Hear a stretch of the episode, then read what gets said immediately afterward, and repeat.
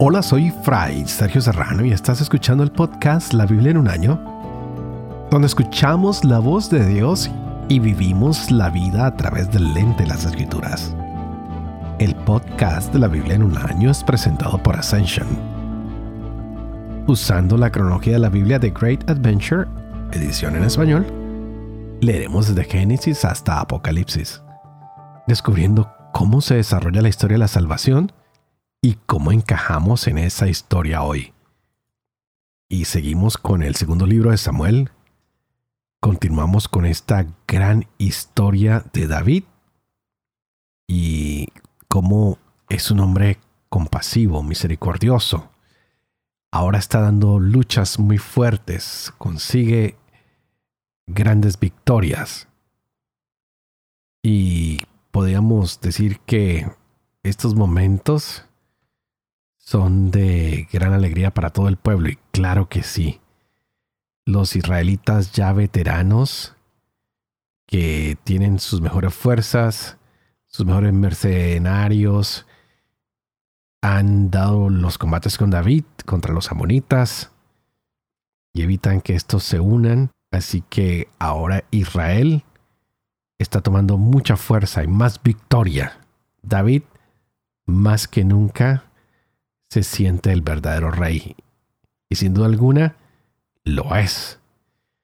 Así que vamos viendo los aspectos de la vida de David que son tan interesantes. Y podríamos decir que todos estos momentos pues son grandes triunfos.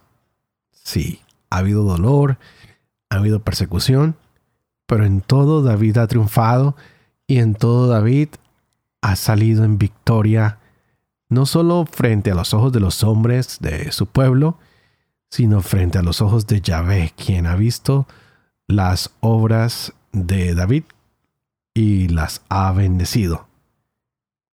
Y hoy, pues tendremos momentos difíciles de verdad para David. Veremos que gracias a que Dios lo ha bendecido, Él es el rey. Pero el hecho de ser ungidos, de ser bendecidos por Dios, no nos libra la tentación. Ahí siempre está la tentación delante de nosotros. Los problemas siempre están delante de nosotros. El problema es cómo enfrentamos estos problemas de la vida diaria. ¿Cómo podemos dejar que estos problemas, que las tentaciones, se conviertan en una experiencia exitosa para nosotros y podamos tener victoria en el Señor. No porque con nuestras fuerzas podemos evitar la tentación, sino porque con la ayuda de Dios podemos salir vencedores. Es algo muy interesante. Hoy veremos cómo queda registrado en este capítulo el pecado de David. Y muchos prefieren hablar de esto que de todas las buenas obras que David ha hecho y ya lo había hecho en unos programas anteriores. A veces nos fijamos más en la mancha, en el lunar, en la falla de alguien que en todo lo bueno que ha hecho. Así que preparémonos, porque hoy tendremos segundo de Samuel, capítulo 11, uno de Crónicas, capítulos 14 y 15 y el Salmo 32. Este es el día 129. Empecemos. Segundo Samuel, capítulo 11. A la vuelta del año, en la época en que los reyes salen a la campaña, envió David a Joab con sus veteranos y todo Israel. Derrotaron a los amonitas y pusieron sitio a Rabá, mientras que David se quedó en Jerusalén. Un atardecer, se levantó David de su lecho y paseaba por el terrado de la casa del rey, cuando vio desde lo alto del terrado a una mujer que se estaba bañando. Era una mujer muy hermosa. Mandó David para informarse sobre la mujer y le dijeron, es Betsabé, hija de Elián, mujer de Urías el Hitita. David envió gente que la atrajera. Llegó donde David y él se acostó con ella. Cuando acababa de purificarse de sus reglas. Y ella se volvió a su casa. La mujer quedó embarazada y le hizo saber a David, estoy embarazada. David envió a decir a Joab, mándame a Urias elitita. Joab envió a Urias a donde David. Llegó Urias donde él y David le preguntó por Joab, por el ejército y por la marcha de la guerra. Y dijo David a Urias, baja a tu casa y lava tus pies. Salió Urias de la casa del rey seguido de un obsequio de la mesa real. Pero Urias se acostó a la entrada de la casa del rey con la guardia de su señor y no bajó a su casa. Avisaron a David. Urias no ha bajado a su casa. Preguntó David a Urias. ¿No vienes de un viaje? ¿Por qué no has bajado a tu casa? Urias respondió a David. El arca Israel y Judá habitan en tiendas Joab, mi señor, y los siervos de mi señor acampan en el suelo. ¿Y voy a entrar yo en mi casa para comer, beber y acostarme con mi mujer? Por tu vida y la vida de tu alma no haré tal. Entonces David dijo a Urias, Quédate hoy también y mañana te despediré. Se quedó Urias aquel día en Jerusalén y al día siguiente lo invitó David a comer con él y le hizo beber hasta emborracharse. Por la tarde salió y se acostó en el lecho con la guardia de su señor, pero no bajó a su casa. A la mañana siguiente escribió David una carta a Joab y se la envió por medio de Urias. En la carta había escrito, Pongan a Urias en primera línea donde la lucha sea más reñida. Y retírense de detrás de él para que sea herido y muera. Estaba Joab asediando la ciudad y colocó a Urias en el sitio en que sabía que estaban los hombres más valientes. Los hombres de la ciudad hicieron una salida y atacaron a Joab. Cayeron algunos del ejército de entre los veteranos de David. También murió Urias elitita. Joab envió a comunicar a David todas las noticias de la guerra y ordenó al mensajero, cuando hayas acabado de decir al rey todas las noticias sobre la batalla, si salta la cólera del rey y te dice, ¿por qué se han acercado a la ciudad para atacarla? ¿No sabían que tirarían sobre ustedes desde lo alto de la muralla? ¿Quién mató a Abimelech, hijo de Jerubal? ¿No arrojó una mujer sobre él una piedra de molino desde lo alto de la muralla y murió él en Tebes? ¿Por qué se han acercado a la muralla? Tú le dices. También ha muerto tu siervo Urias, elitita. Partió el mensajero y fue a comunicar a David todo lo que le había mandado Joab. David se irritó contra Joab y dijo al mensajero, ¿por qué se han acercado a la muralla para luchar? ¿Quién mató a Abimelech, el hijo de Jerubal? ¿No arrojó una mujer sobre él una piedra de molino desde lo alto de la muralla y murió él en Tebes? ¿Por qué se han acercado a la muralla? El mensajero dijo a David, aquellos hombres se crecieron frente a nosotros. Hicieron una salida contra nosotros en campo raso y lo rechazamos hasta la entrada de la puerta. Pero los arqueros tiraron contra tus veteranos desde lo alto de la muralla y murieron algunos de los veteranos del rey. También murió tu siervo Urías, elitita. Entonces David dijo al mensajero, Esto has de decir a Joab. No te inquietes por este asunto, porque la espada devora unas veces a unos y otras a otros. redobla tu ataque contra la ciudad y destrúyela. Y así le darás ánimos. Supo la mujer de Urías que había muerto Urías su marido e hizo duelo por su señor. Pasado el luto, David envió por ella y la recibió en su casa y la tomó por mujer.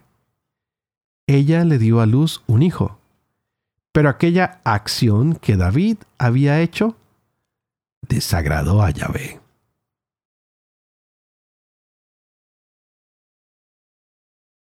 1 Crónicas, capítulo 14. Girán, rey de Tiro, envió a David mensajeros y maderas de cedro y también albañiles y carpinteros para edificarle una casa. Y conoció David que Yahvé lo había confirmado como rey de Israel, pues había ensalzado su realeza en atención a su pueblo Israel. Tomó David otras mujeres en Jerusalén y engendró más hijos e hijas. Estos son los nombres de los que tuvo en Jerusalén. Samúa, Sobab, Natán, Salomón, Jibhar, Elisúa, Elpalet, Nogat, Nefet, Jafía, Elisama, Baaliada y Elifelet. Oyeron los filisteos que David había sido ungido rey de todo Israel y subieron todos en su busca. Lo supo David y les salió al paso. Llegaron los filisteos y se desplegaron por el valle de Refaín. Entonces consultó David a Dios diciendo, ¿Debo subir contra los filisteos? ¿Los entregarás en mis manos? Yahvé le respondió, Sube, pues yo los entregaré en tu mano. Y subieron a Baal Perasim, donde David los derrotó. Dijo entonces David, Dios ha abierto brecha entre mis enemigos por mi mano como una brecha de aguas. Por eso se llamó a aquel lugar Baal Perasim. Abandonaron allí a sus ídolos y dijo David, arrójenlos al fuego. Volvieron otra vez los filisteos y se desplegaron por el valle. Y David volvió a consultar a Dios y Dios le contestó, No subas contra ellos, da un rodeo y atácalos desde las balsameras. Y cuando oigas el ruido de pasos en la cima de las balsameras, saldrás a la batalla porque Dios sale delante de ti para derrotar al ejército de los filisteos. Hizo David como le había mandado Dios, y derrotaron al campamento de los filisteos desde Gabaón hasta Geser. La fama de David se extendió por todas las regiones, pues Yahvé lo hizo temible a todas las naciones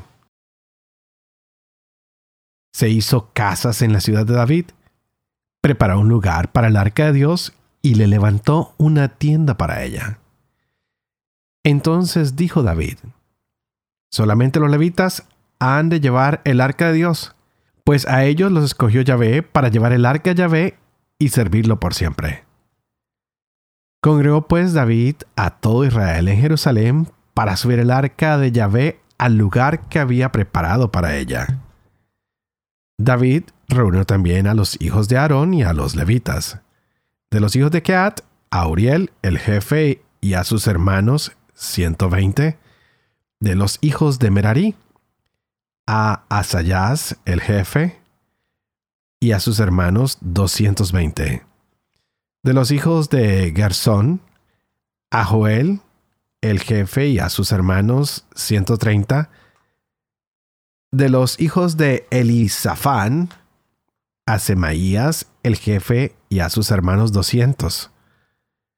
De los hijos de Hebrón, a Eliel, el jefe, y a sus hermanos ochenta.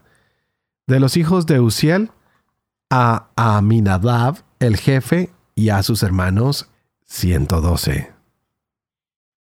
También llamó David a los sacerdotes Sadoc y Abiatar y a los levitas Uriel, Asayas, Joel, Semaías, Eliel y Aminadab, y les dijo, Ustedes son los cabezas de familia los levitas.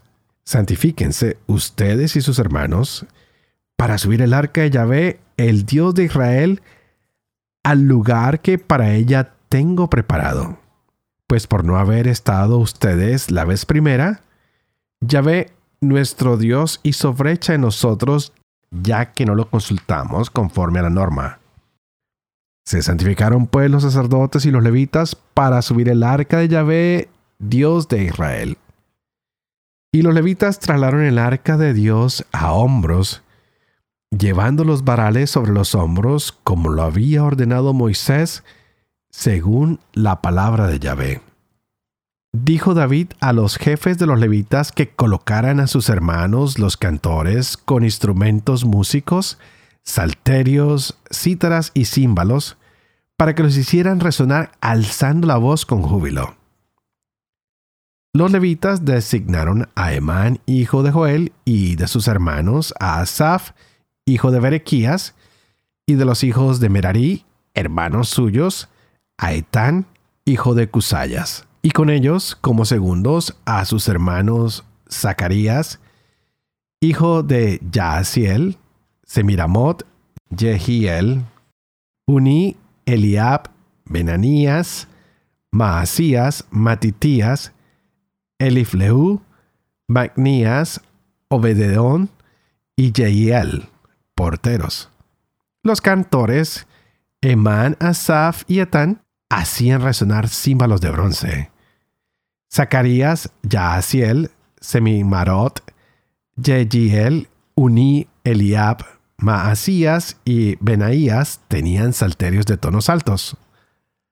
Matitías, Elifleu, Micnías, Obededón, Jeiel y Asasías tenían citra de octava para dirigir el canto. Kenanías, jefe de los levitas encargado del transporte, dirigía el traslado porque era hombre entendido. Berequías y el Caná eran porteros del arca. Sebanías, Josafat, Natanael, Amasai, Zacarías, Benaías y Eliezer, sacerdotes. Tocaban las trompetas delante del arca de Dios. Obededón y Yehías eran porteros del arca. Así pues, David los ancianos de Israel y los jefes de millares fueron a traer el arca de la alianza Yahvé desde la casa de Obededón con alborozo. Y habiendo Dios ayudado a los levitas, portadores del arca de la alianza Yahvé, sacrificaron siete terneros y siete carneros. David iba revestido de un manto de lino fino, lo mismo que todos los levitas que portaban el arca, los cantores y Kenanías, el jefe que dirigía el traslado. Llevaba también David sobre sí un efod de lino. Todo Israel subía el arca de la alianza Yahvé entre clamores y resonar de cuernos, trompetas y címbalos, y haciendo sonar los salterios y las cítaras. Cuando el arca de la alianza Yahvé entró en la ciudad de David, Mical, hija de Saúl, que estaba mirando por la ventana, vio al rey David que saltaba y bailaba y lo despreció en su corazón. Salmo 32 de David Poema Dichoso al que perdonan su culpa y queda cubierto su pecado. Dichoso el hombre a quien ya ve no le imputa delito y no hay fraude en su interior. Guardaba silencio y se consumía mi cuerpo, cansado de gemir todo el día, pues descargabas día y noche tu mano sobre mí. Mi corazón cambiaba como un campo que sufre los ardores del estío. Reconocí mi pecado y no te oculté mi culpa. Me dije, confesaré a Yahvé mis rebelías. Y tú absolviste mi culpa, perdonaste mi pecado. Por eso, quien te ama te suplica llegada la hora de la angustia. y aunque aguas caudalosas se desborden, jamás lo alcanzarán. Tú eres mi cobijo, me guardes de la angustia, me rodeas para salvarme. Voy a instruirte, a mostrarte el camino a seguir. Sin quitarte los ojos de encima, seré tu consejero. No seas lo mismo que caballo o mulo sin sentido. Rienda y freno hacen falta para domar su brío. Copiosas son las penas del malvado, mas a quien confía en Yahvé, lo protege su amor. Alégrense en Yahvé justos, exulten, griten de gozo los de recto corazón. Padre de amor y misericordia, tú que haces elocuente la lengua de los niños, educa también la mía e infunde en mis labios la gracia de tu bendición. Padre, Hijo y Espíritu Santo. Y a ti te invito para que pidas al Espíritu Santo que abra nuestra mente y nuestro corazón para que podamos seguir gozándonos de esta maravillosa palabra que el Señor nos regala en el día de hoy. Bueno, ya lo decía antes, Hemos visto todas las victorias de David. Hemos visto cómo Dios lo ha coronado, lo ha engrandecido. Pero hoy vemos una de las derrotas de David. Se dejó llevar, se dejó seducir por sus pasiones. Dejó que sus ojos se posaran sobre una mujer que se estaba bañando.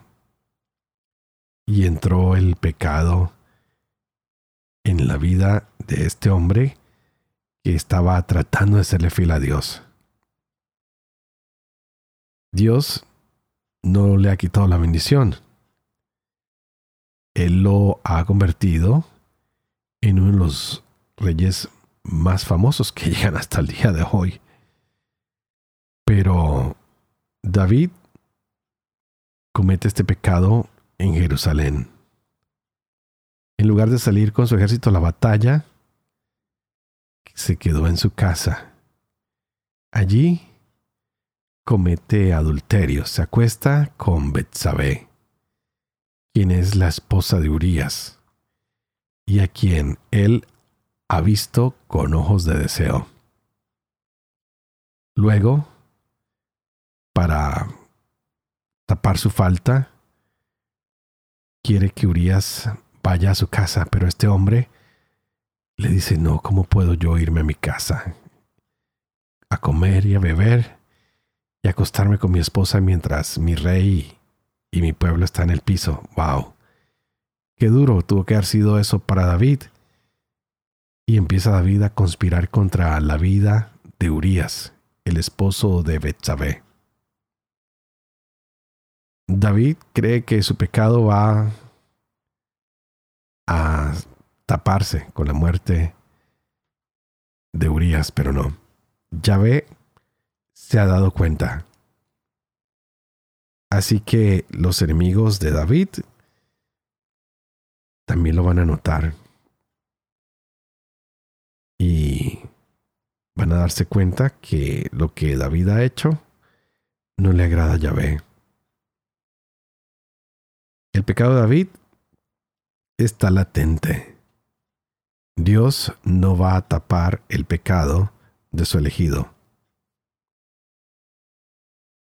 Por lo cual, de aquí en adelante, David va a tener que pagar algunas consecuencias. Y lo veremos más adelante cuando empiecen las caídas de David.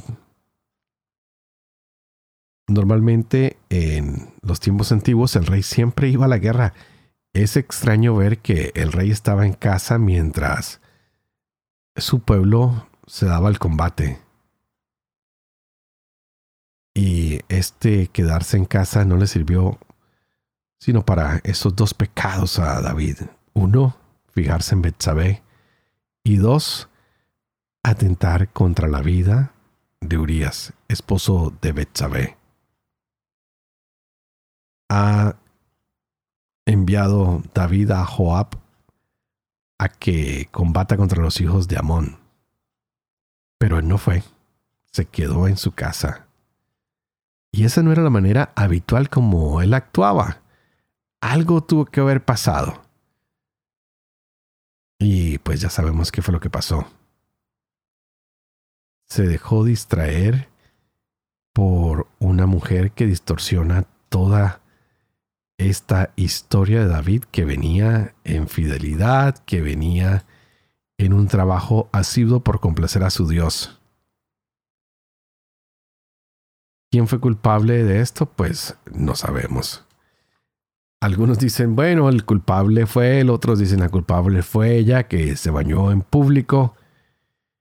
Pues la verdad es que siempre para que haya ah, esto hay un consenso, ¿no?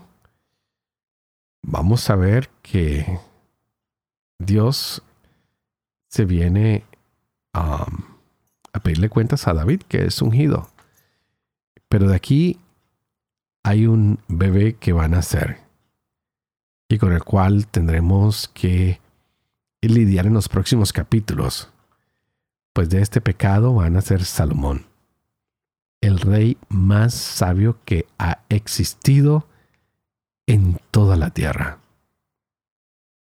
Pidámosle hoy al Señor que de nuestros pecados, que de nuestras fallas, que de nuestras caídas nos permita levantarnos. Que podamos disfrutar de la lealtad que Dios tiene para con nosotros.